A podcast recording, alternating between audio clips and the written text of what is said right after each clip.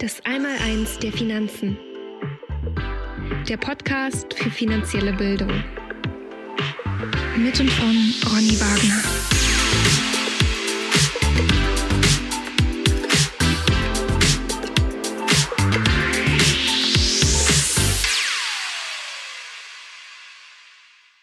Herzlich willkommen zum Podcast Das Einmaleins der Finanzen. Mein Name ist Ronny Wagner und heute geht es um das Thema eigengenutzte Immobilien. Und ich habe mir dazu jemanden eingeladen. Falk Löwe ist bei mir vom Hausbau Löwen. Und ähm, ich kenne Falk schon viele Jahre, habe so seinen Werdegang ein bisschen mitverfolgen können. Und vor ein paar Wochen hat er eine sogenannte Hausbaufibel auf den Markt gebracht. Was das ist und worum es da geht, seid gespannt. Gleich geht's los.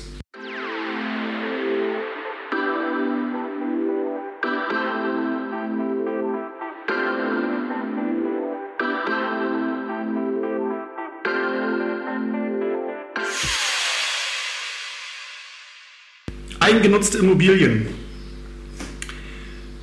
Ja, der Falk Löw ist heute bei mir. Der ist heute in mein Büro gekommen und wir wollen uns heute ein bisschen über eigengenutzte Immobilien unterhalten. Beim letzten Podcast äh, ging es ja um äh, die Kapitalanlegerimmobilie. Heute habe ich mir gedacht, schließen wir gleich an die eigengenutzte Immobilie. Also für diejenigen, die planen, in den nächsten Wochen, Monaten und Jahren ein Haus zu bauen, ähm, denke ich, ist Falk genau der richtige Ansprechpartner. Falk, herzlich willkommen. Schönen guten Morgen.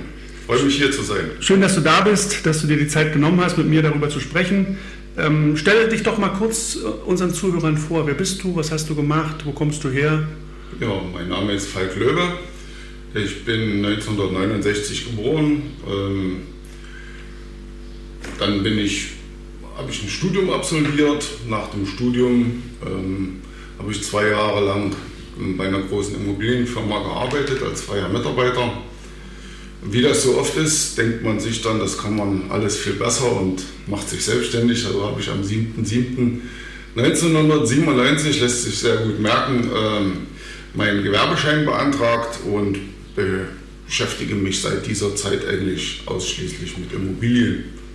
Okay, wie viele Immobilien oder Eigenheime hast du in dieser Zeit realisiert? Also es müssten aktuell 317 Stück sein. Die Zahl ist ziemlich exakt. Das heißt, du zählst mit. Ich bin Statist. Sehr gut. Okay, also über 25 Jahre am Markt, äh, viele Eigenheime realisiert, natürlich viel mit vielen Kunden zu tun gehabt in der Zeit, viele Gespräche geführt. Das heißt, du bist genau der richtige Mann, wenn es um das äh, A und O oder das Einmaleins beim Hausbau geht. Genau, in 25 Jahren hat man eine Menge Zeit, sich ausreichend Erfahrung zu erarbeiten und da bin ich, das ist jetzt mein Stand und den möchte ich gerne weitergeben. Sehr schön. Ähm, ja, was ist denn, was ist denn eigentlich äh, dein Ziel, wenn du mit Menschen am Tisch sitzt? Äh, was, was, was, was wollen die von dir? Also äh, welche, welche Fragen kommen dort häufig? Und äh, was hast du dir auf die Fahnen geschrieben, was äh, das Endergebnis von diesem Gespräch sein soll? Das Endergebnis von diesem Gespräch soll eine Immobilie sein, die zu dem Kunden passt. Also Manche haben bestimmte Vorstellungen, was hinsichtlich Aussehen, Ausstattung, die passen meistens nicht zum finanziellen Rahmen. ja. Ähm, also oft, okay. manchmal passt das, aber oftmals nicht. Und dann ist es halt meine Aufgabe, den Kunden dahingehend zu beraten, den, dass er ähm, mit seiner Immobilie nicht nur vom Aussehen her glücklich ist, sondern auch vom Preis her glücklich ist und das ist so, da sehe ich so ein bisschen meine Aufgabe, genau zuzuhören und zu erfassen, was der Kunde wirklich will, was ihm wichtig ist und danach seine, sein neues Traumhaus auszurichten. Das heißt, Anspruch und Realität gehen manchmal schon äh, ein Stück weit auseinander. Und deine Aufgabe ist es, das ins Lot zu bringen. Ganz genau. Zeit ist ja nicht starr. Zinsen verändern sich, Baupreise verändern sich. Und das ist halt ein Wissen, was ich habe und was dem Bauherrn meistens fehlt. Und da ist unsere Schnittstelle. Okay, wie ist der Markt aktuell, der, der Bau, äh, wie, wie sieht es da aus? wir haben ja im letzten Podcast schon einiges darüber gehört, dass es dort natürlich auch zu Schwierigkeiten gekommen ist äh, durch diverse Situationen in unserem Umfeld, äh, Stichwort Ukraine, Stichwort Corona. Das hat sicherlich auch Auswirkungen auf den Immobilienmarkt gehabt. Wie ist da so dein äh, Gefühl aktuell? Beschreib das mal. Also ich habe beobachtet, also anhand der Statistik, die ich mache, wie viele Häuser ich zähle, mache ich natürlich ja. auch Statistik okay. hinsichtlich der Preisentwicklung und da habe ich beobachtet im letzten Jahr, dass die Preise zwar weiter steigen bei Immobilien, aber dass die Zeiträume zwischen den Preissteigerungen langsamer werden, also größer werden. Ja. Das heißt also, der äh, Preisanstieg ist nicht mehr ganz so drastisch wie vor einem Jahr vielleicht noch.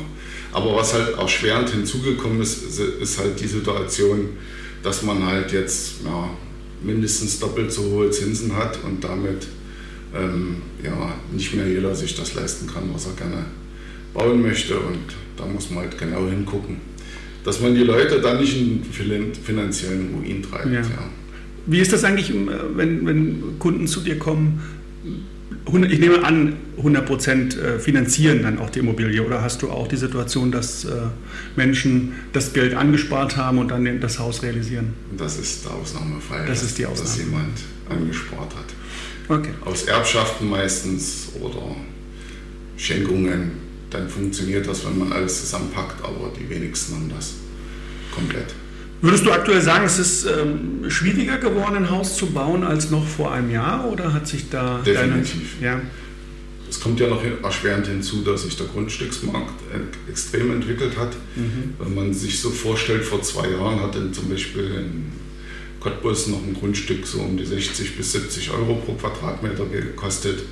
Und inzwischen werden Grundstücke in Cottbus für 200 Euro auf den Quadratmeter angeboten wurden. Und das ist natürlich ein gravierender Einschnitt. Mhm. Wenn jetzt jemand ähm, auf die Idee gekommen ist, ne, ein Haus zu bauen, was ist aus deiner Sicht äh, der nächste Schritt? Der nächste Schritt, was ist der nächste Schritt, wenn jemand auf die Idee gekommen ist, ein Haus zu bauen? Also da sollte sich am besten erstmal bei mir melden, das war erstmal alles. Also ich mache eine Bedarfsanalyse, die dauert anderthalb bis zwei Stunden. Da schreibe ich erstmal alles auf, was der Kunde sich wünscht. Ohne Hintergedanken kann ich mir das leisten oder kann ich mir das nicht leisten. Dann setze ich mich in aller Ruhe hin, äh, überlege mir, was wäre das, das Produkt für den Kunden, was zu ihm passt. Dann fehlt natürlich noch der Abgleich mit dem Kunden. Sind meine Vorstellungen, passen die zu dem des Bauinteressenten? Und das kann man eigentlich gar nicht so sehr fixen, sondern das muss man halt, ist sehr individuell. Mhm. es gibt Leute, die haben komplett konkrete Vorstellungen und andere, die wissen noch nicht mal, ob sie ein Bungalow, ein Satteldachhaus oder eine Stadtvilla bauen wollen. Also das muss man stark differenzieren. Okay. Ist das Erstgespräch bei dir kostenlos? Natürlich. Okay. Das ist mein unternehmerisches Risiko und zu meinem unternehmerischen Risiko gehört auch, dass ich die Grundrissentwicklung, also die erste Planung und die zweite Planung mit Anpassungen halt auch kostenfrei anbiete und ähm, da jetzt nicht wie bei Architekten halt schon mal 2.000, 3.000, 4.000 Euro auf der Uhr stehen, sondern man muss ja erstmal gucken, passt das überhaupt zum Kunden oder passt das nicht. Und wie gesagt, das ist so meine Nische, so in der ich arbeite. Okay. Was ist denn das Hauptmotiv der Menschen, die zu dir kommen? Warum bauen die denn überhaupt ein eigenes Haus? Das Hauptmotiv ist weg von der Miete, ganz klar und deutlich. Und danach kommen oft so eine Argumente wie, mein Nachbar nervt, es gibt keine Vierraumwohnungen am Markt zu mieten okay. und wenn dann zu vergleichbaren Rentenpreisen, wobei sich das jetzt durch den Anstieg der Zinsen wieder relativieren wird. Und das sind so die Hauptgründe, warum die Leute bauen. Dann ist es also nicht äh, die Rendite, die man erzielen möchte mit so einem Hausbau, sondern es sind tatsächlich ganz, ja, ganz menschliche Gründe abseits äh, finanzieller Erwägungen, äh, die man da trifft. Ähm, da geht es also viel mehr ums Wohlfühlen, um ein, ein, Heim für die Familie zu suchen, ne? in einem Umfeld, was man selbst bestimmen kann. Sicherheit. Genau, Sicherheit. Genau. Ist auch ein ganz großes, starkes Motiv. Okay, also das deckt sich auch mit meiner Idee. Ähm, das eigene Haus ist eher keine Rendite, äh, kein Renditeobjekt. Ähm, das macht man ja mit einer Kapitalanlegerimmobilie äh, viel besser. Genau. Kann, man, kann man viel besser abbilden. Bei dir ist es eher, ähm, gibt es eher andere Überlegungen, die dazu führen, dass jemand sich für ein eigenes Haus entscheidet. Super. genauso, ja. Okay. Wenn jetzt das Gespräch mit dir äh, erfolgreich war und äh, das, was du dort analysiert hast, trifft genau äh, des Pudels Kern, wie geht es dann weiter? Dann würde ich ähm, das Haus kalkulieren als nächsten Step. Also man einigt sich erst auf das Äußere. Ich habe natürlich so die Zahlen meistens schon im Hinterkopf und kann grob abschätzen, was kostet das und kann dann schon im Vorfeld beratend darauf eingehen, über welche Sachen man sich eventuell Gedanken machen sollte. Aber so die, richtig, die richtige Kalkulation kommt eigentlich erst, nachdem man sich auf das Wohnkonzept festgelegt hat und ich im Hinterkopf ungefähr habe, das passt in den finanziellen Rahmen. Dann kommt sogenanntes Feintuning, kann man das so nennen. Und in diesem Feintuning wird dann im Prinzip genau der Hauspreis bestimmt. Und ähm, das ist dann eigentlich der nächste Step. Und dann gehen die Leute los und äh, suchen sich den passenden Finanzierungspartner, der, das, äh, der, der, der dieses Vorhaben dann auch realisieren möchte. Stimmt das? Oft bin ich mit den Finanzierungspartnern da schon im Gespräch und kläre mit denen schon ab, äh, was geht und was nicht geht. Bietest du also Finanzierung auch mit an? Oder? Also ich habe Partner, mit denen ich zusammenarbeite, ja, wenn das gewünscht wird, mache ich das gern.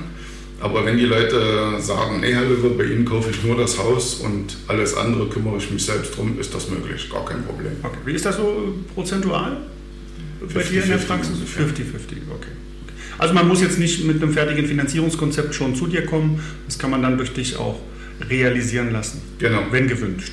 Ist ja meistens so, dass sich da die Katze selber in den Schwanz beißt, weil was soll ich denn ausgeben können für meine Immobilie? Und dann sagt im Prinzip der Finanzierer, ja, was kostet das denn?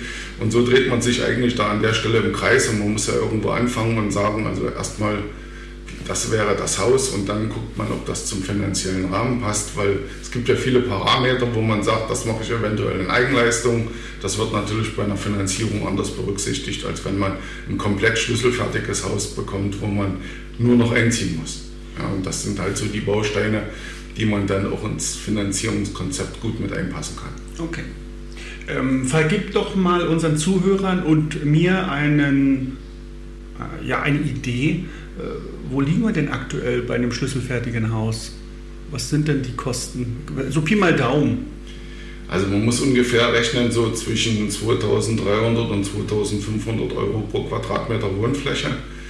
Und da kommen dann meistens noch die Malerarbeiten dazu, Fußbodenlegerarbeiten und alles, was Außenanlagen betrifft, sprich Garage, Pflasterarbeiten, sowas in der Drehe muss man rechnen ungefähr. Oh, da habe ich da vor 20 Jahren, als ich mein Haus gebaut habe, noch andere Preise im Hinterkopf, äh, die deutlich von dem abweichen, was du hier gerade genannt Also hast. als wir vor sechs Jahren gebaut haben, war das auch ganz anders. Ja, es ist schon eine, eine dramatische, also die Inflation spielt natürlich hier eine Riesenrolle, ähm, Genau. weil das ganze Geldgedrucke der Notenbanken hat natürlich Konsequenzen auf den Geldwert. Äh, Ich erinnere mich, als ich gebaut habe, da, war, da lag das so noch bei 1200, 1300 Euro der Quadratmeter. Das war allerdings vor fast 20 Jahren. Und äh, da sind wir heute schon ordentlich von abgerückt. Genau. Ja, okay. Also das kann man hier auch wunderbar sehen. Okay, also ähm, natürlich ist es auch wichtig, ein Grundstück äh, zu haben. Ist das auch ein Service, den du anbietest oder äh, bringen die meisten deiner Interessenten schon ein Grundstück mit? Die meisten meiner Interessenten bringen schon ein Grundstück mit.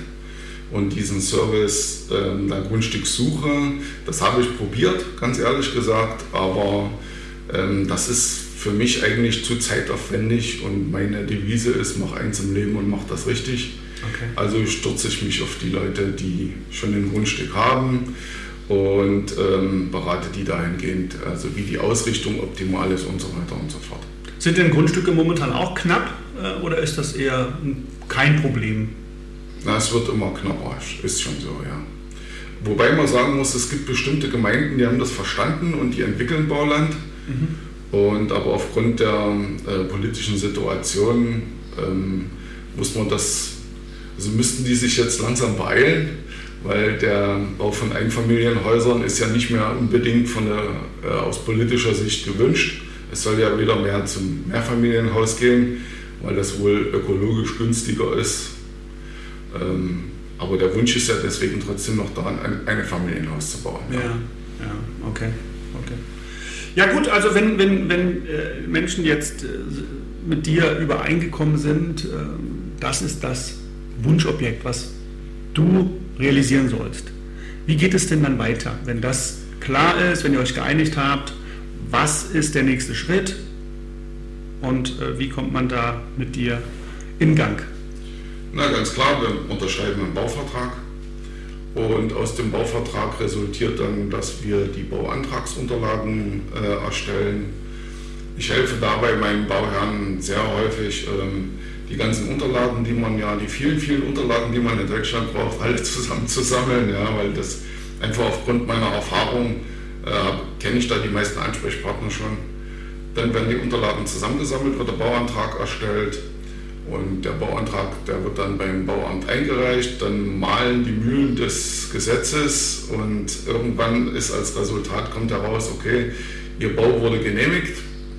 Und dann geht es weiter, ja, dann äh, werden die äh, wird der Mutterboden abgeschoben, vorher kommt die Feinabsteckung des Hauses, Mutterboden wird abgeschoben, äh, wird durch, eine, durch einen bestimmten Fußboden, also Erdaufbau im Prinzip ähm, dann nachher der, der Grundstock des Hauses gelegt, ja, und dann geht das eigentlich hintereinander weg. Wir garantieren eine feste Bauzeit, ist vielleicht noch ganz interessant. Okay. Was ist, wenn sich, wenn sich die Preise ändern während der Bauphase? Hat das Auswirkungen oder äh, wie läuft das? Na, wir haben eine Festpreisgarantie von mindestens sechs Monaten. Ich arbeite jetzt mit einem anderen Bauträger zusammen, der ist sehr, sehr mutig und ich weiß auch ähm, 100 Prozent, dass er sich das ähm, gut überlegt hat und der bietet jetzt zwölf Monate Preisgarantie an, also genau gegenläufig zu dem, was im Moment der Markt tut. Und wenn man bestimmte Voraussetzungen erfüllt hat, ähm, das wäre Bauwasser, Baustrom muss am Ort anliegen, es muss eine Finanzierungsbestätigung vorliegen und das Grundstück muss baureif sein. Das bedeutet also alles, was abzureißen, zu fällen ist, muss vorher beseitigt werden dann hat der Bauherr im Prinzip zwölf Monate Zeit, diese vier Voraussetzungen zu schaffen. Der muss also ganz klar gesagt in diesen zwölf Monaten nicht fertig sein bauen, sondern er muss dem Bauträger ermöglichen, ja. innerhalb der zwölf Monate, dass der anfangen kann. Okay. Okay. Ähm, dauern die Baugenehmigungen immer noch so lange? Also ich erinnere mich an, an, meine damalige Bauzeit, das waren drei Monate. Ist das auch noch ein, ein Zeitfenster, mit dem man heute rechnen muss? Oder geht das schneller mittlerweile?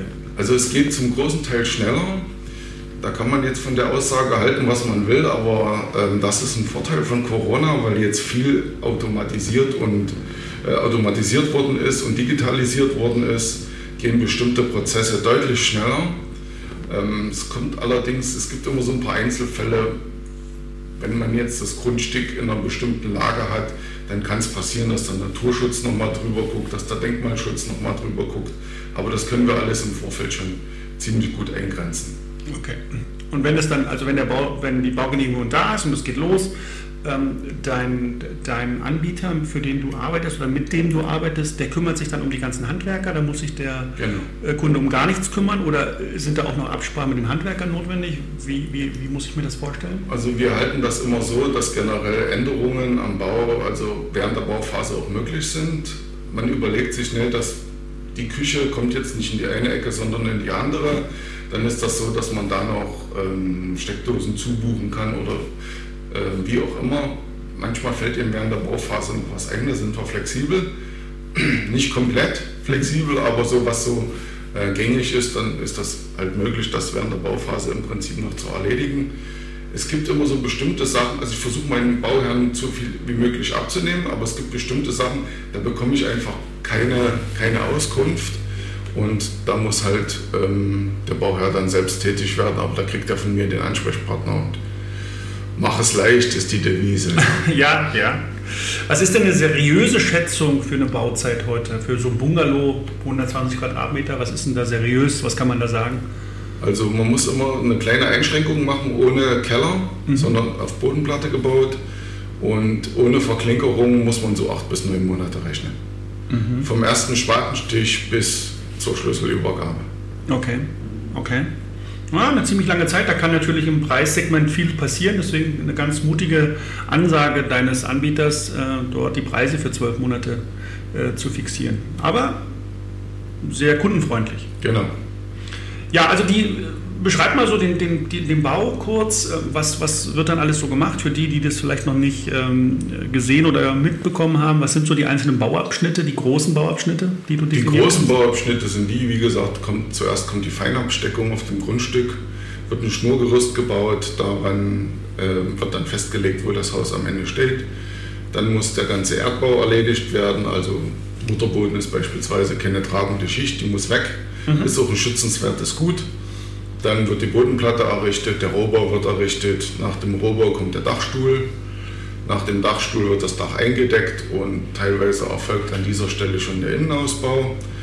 Sprich, ähm, bestimmte Trockenbaugeschichten äh, werden dann im Prinzip vorbereitet schon.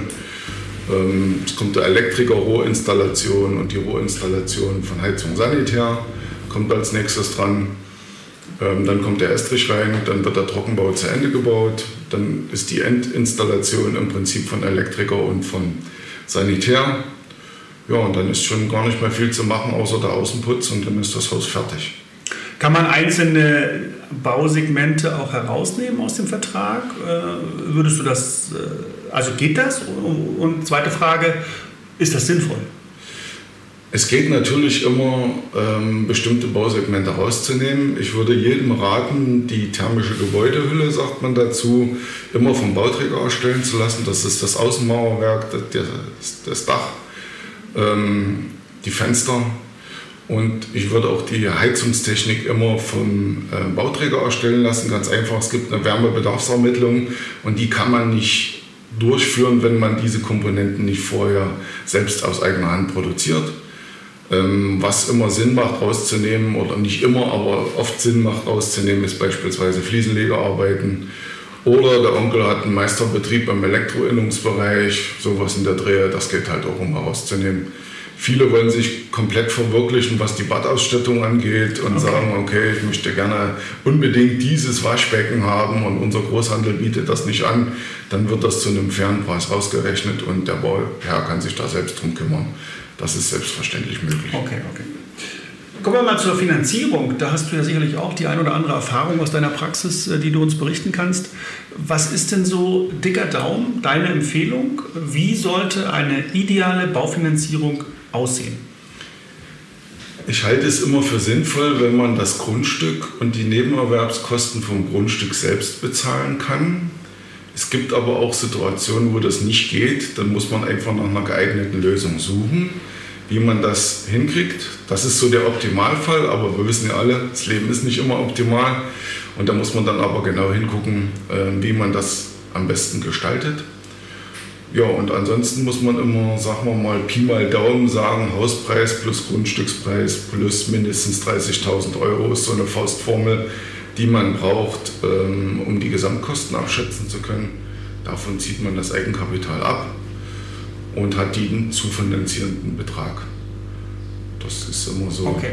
also was so ich meinen Bauherren mitgebe als okay. Faustformel. Also ein 1000 Quadratmeter Grundstück, was ja jetzt nicht äh, gerade groß ist, sondern was ich so als sinnvoll äh, genau. betrachten würde.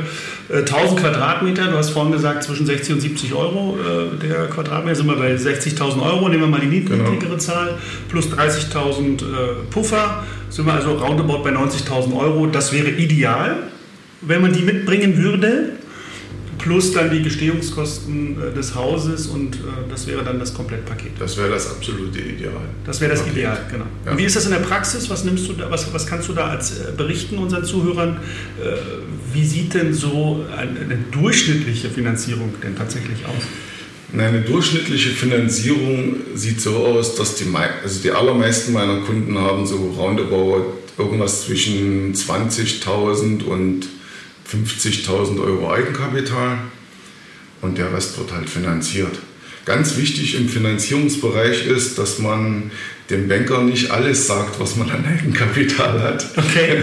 Warum? Weil man braucht immer so ein bisschen eine Vorsichtskasse. Ja. Und man muss einfach wissen, dass bei der Finanzierung zuerst das Eigenkapital aufgebraucht wird und dann das Fremdkapital.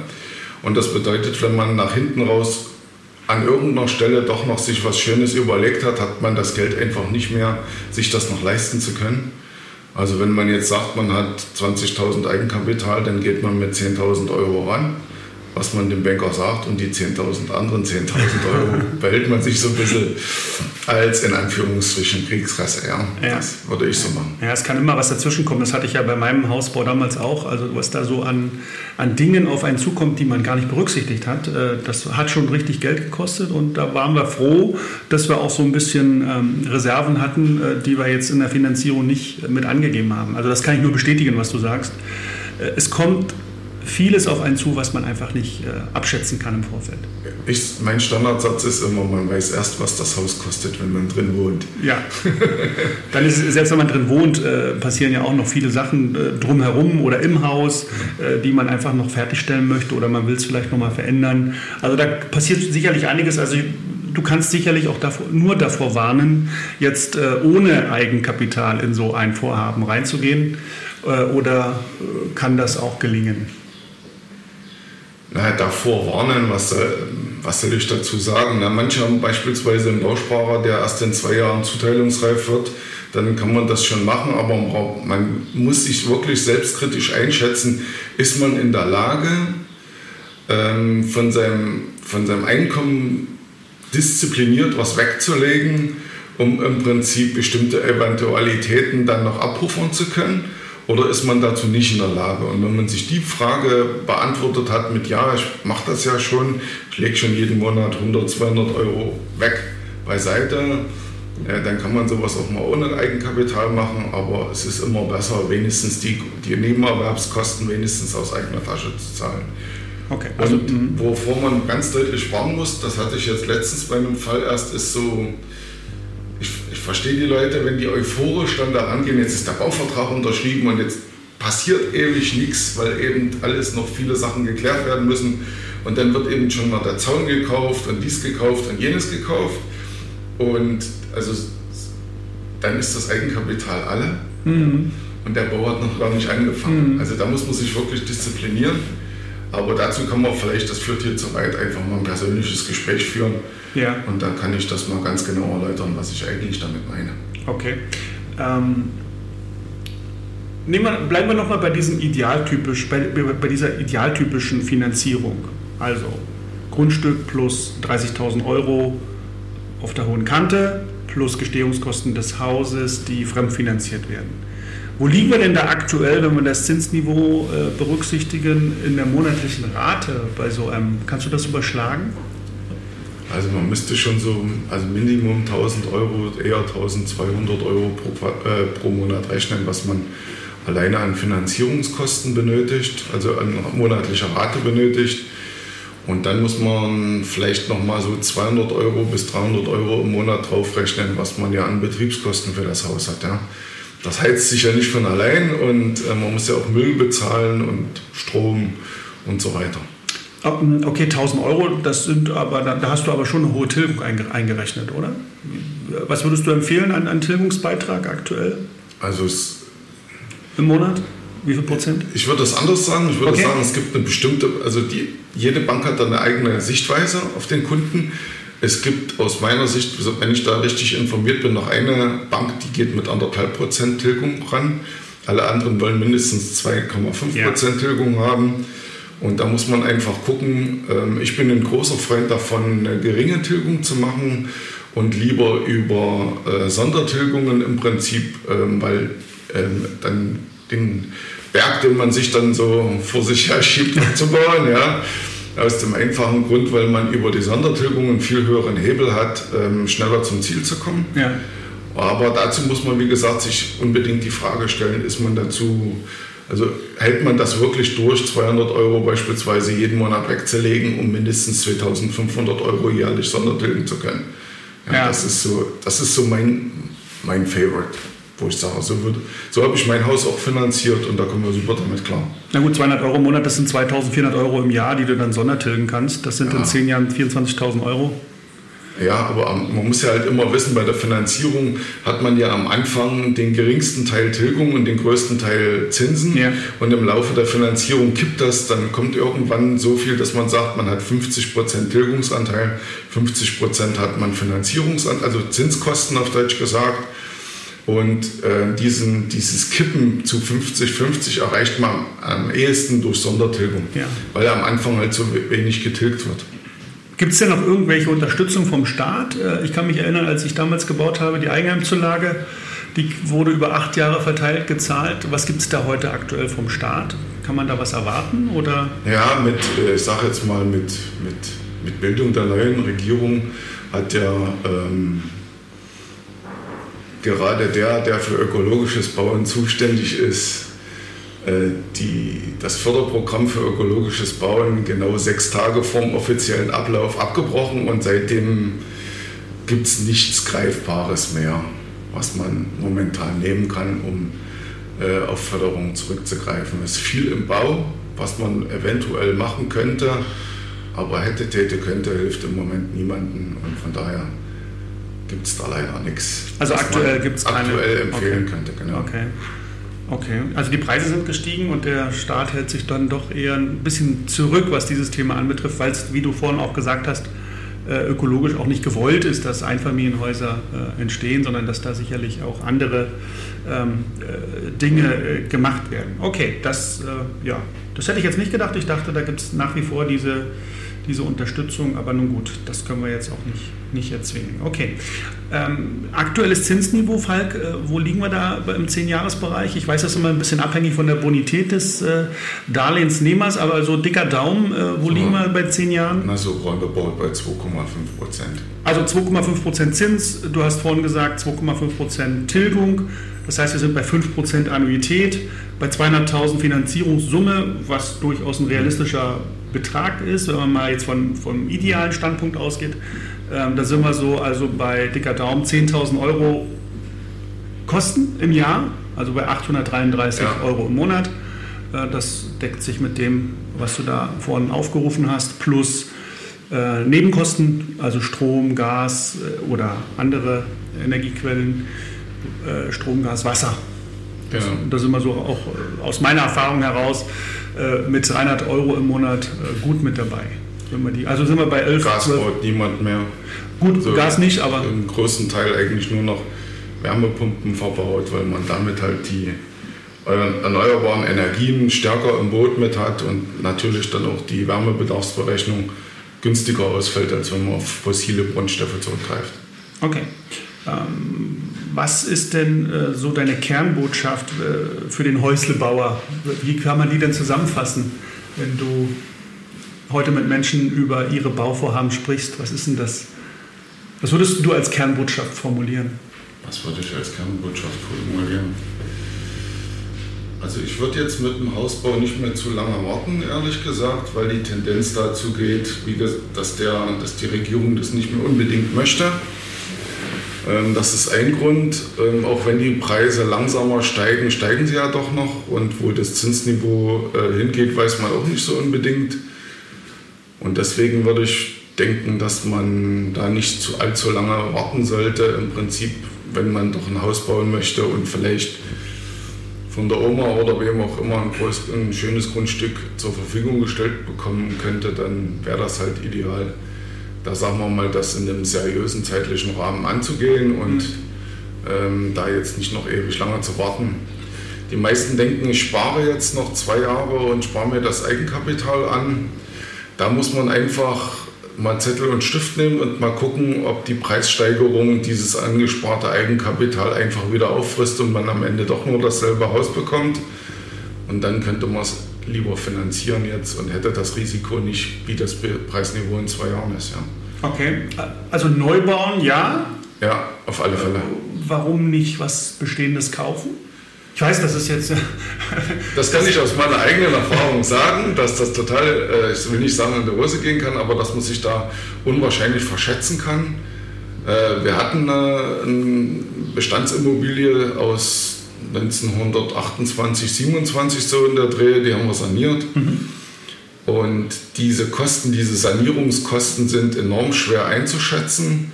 Und hinzu kommt, wenn man in dieses, sag ich mal, alte Haus einzieht und das dann Zug um Zug sanieren möchte, dann lässt man da halt unendlich nerven, weil man wohnt eigentlich mit den Handwerkern zusammen unter einem Dach.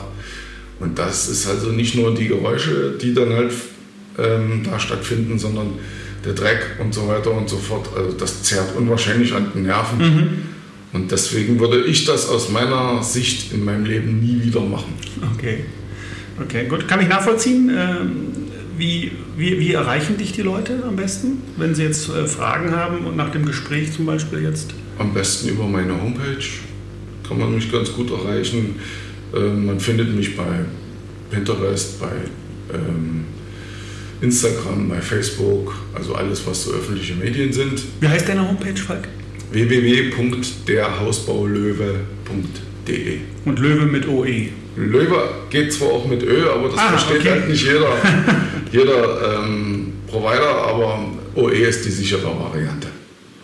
Super, und äh, ich habe gesehen, auf deiner Webseite gibt es ja auch diese Hausbaufibel, die ich eingangs erwähnte. Ähm, genau. Ich habe sie mir mal angeschaut, muss sagen, für jeden, der sich mit dem Gedanken trägt, äh, jetzt demnächst eine eigene Immobilie zu bauen, ein Haus zu bauen, findet dort sehr nützliche Tipps auch von dir äh, aus der Praxis. Unbedingt runterladen, ist kostenfrei und genau. Ähm, wenn daraus sich dann Fragen ergeben, kann jeder gerne zu einem kostenlosen Gespräch mit dir mit, sich mit dir zusammenfinden. Genau, es sind halt viele Checklisten drin, die man ja. für sich selbst beantworten kann und man kommt dann einfach schon besser vorbereitet ins Gespräch. Das ist immer, das spart eine Menge Zeit. Ja. Ähm, dient auch dazu, sich über bestimmte Sachen erstmal selber eine Meinung zu bilden, wo man denkt, ey, da habe ich noch gar nicht dran gedacht. Da müsste ich mir noch mal Gedanken drüber machen. Dafür ist das natürlich auch da. Und habe da viel positives Feedback bekommen. Und ja, denke, dass ich damit auf dem richtigen Weg bin. Mir hat es gut gefallen. Ähm, ich hätte mir das damals gewünscht, als ich gebaut habe. Ich bin leider ein bisschen anders rangegangen an die Sache. Ähm, Falk, haben wir irgendwas vergessen? Gibt es irgendeinen Punkt, äh, den du jetzt noch ansprechen möchtest, ähm, der äh, zu dem Thema noch gut passen würde? Also so eine Kernaussage, die ich gerne noch treffen möchte, ist, lasst euch bitte nicht davon verrückt machen von diesen ganzen äh, Geschichten. Man muss unbedingt noch eine PV-Anlage haben und man muss unbedingt noch äh, Solarthermie haben und es muss unbedingt eine Erdwärme sein und eine Lüftungsanlage und so weiter. Kommt da einfach zu mir. Ich berate euch. Ich habe selber eine Lüftungsanlage in meinem Haus drin. Ich kenne die Zahlen ganz genau, ähm, was eine was die Dezibel im Außenbereich in einer äh, Luftwasserwärmepumpe sind, kann ich da genau beraten. Und ganz wichtig ist, dass das, was man nicht wieder verändern kann am Haus, das muss als erstes erledigt werden. Ob man dann später sich mal noch zwei Löcher in der Erde bohrt und da eine Geothermie draus macht oder nicht, das ist alles variabel, das kann man alles später machen. Wichtig ist, dass man erstmal ein bezahlbares Haus hat und dass man damit zufrieden ist und dass man auch die Möglichkeit hat, mal noch in Urlaub zu fahren und nicht einfach nur noch fürs Haus arbeiten geht und dann macht das Leben halt keinen Spaß mehr, dann rennt man auseinander, das bringt alles nichts. Also sucht euch da jemanden, der da Erfahrung hat und ähm, lasst euch da gut beraten. Super, Falk. Tolles Schlusswort, äh, finde ich gut. Ähm, man sollte da schon einen Profi an seiner Seite wissen, wenn es um dieses Thema geht. Das ist ja nur eine Entscheidung nicht äh, von äh, nur sechs oder zwölf Monaten, sondern hier trifft man ja eine Entscheidung auch für die Zukunft. Im Rahmen der Vermögensbildung äh, ist also so ein Hausbau durchaus eine sinnvolle Geschichte, wie wir gerade gehört haben. Ähm, es lohnt sich also noch. Ähm, äh, und äh, Falk, ich bedanke mich für das Gespräch. Schön, dass du hier warst. Danke für deine Ausführungen, für deine Tipps. Und wie gesagt, wer da Interesse hat, kann sich gerne mal Falk mal auf der Homepage umschauen, hausbaulöwe.de. Da gibt es die Hausbaufibel und wir sind also hier heute zumindest erstmal mit dem Thema fertig. Wer äh, mehr wissen möchte, dem seien nochmal noch meine Webinare ans Herz gelegt. Andere Podcast-Folgen findet ihr auf den bekannten Plattformen äh, von mir. Einmal eins der Finanzen. Und ähm, schaut euch einfach auf der Webseite beim einmal eins der Finanzen ein bisschen um, wann die nächsten Webinartermine sind. Und dann können wir uns dort kennenlernen. Ihr könnt eure Fragen stellen und wir ähm, beleuchten das Thema finanzielle Bildung äh, aus meinem Blickwinkel. Schön, dass ihr mit dabei wart. Vielen Dank fürs Zuhören und bis zum nächsten Mal. Euer Ronny Wagner.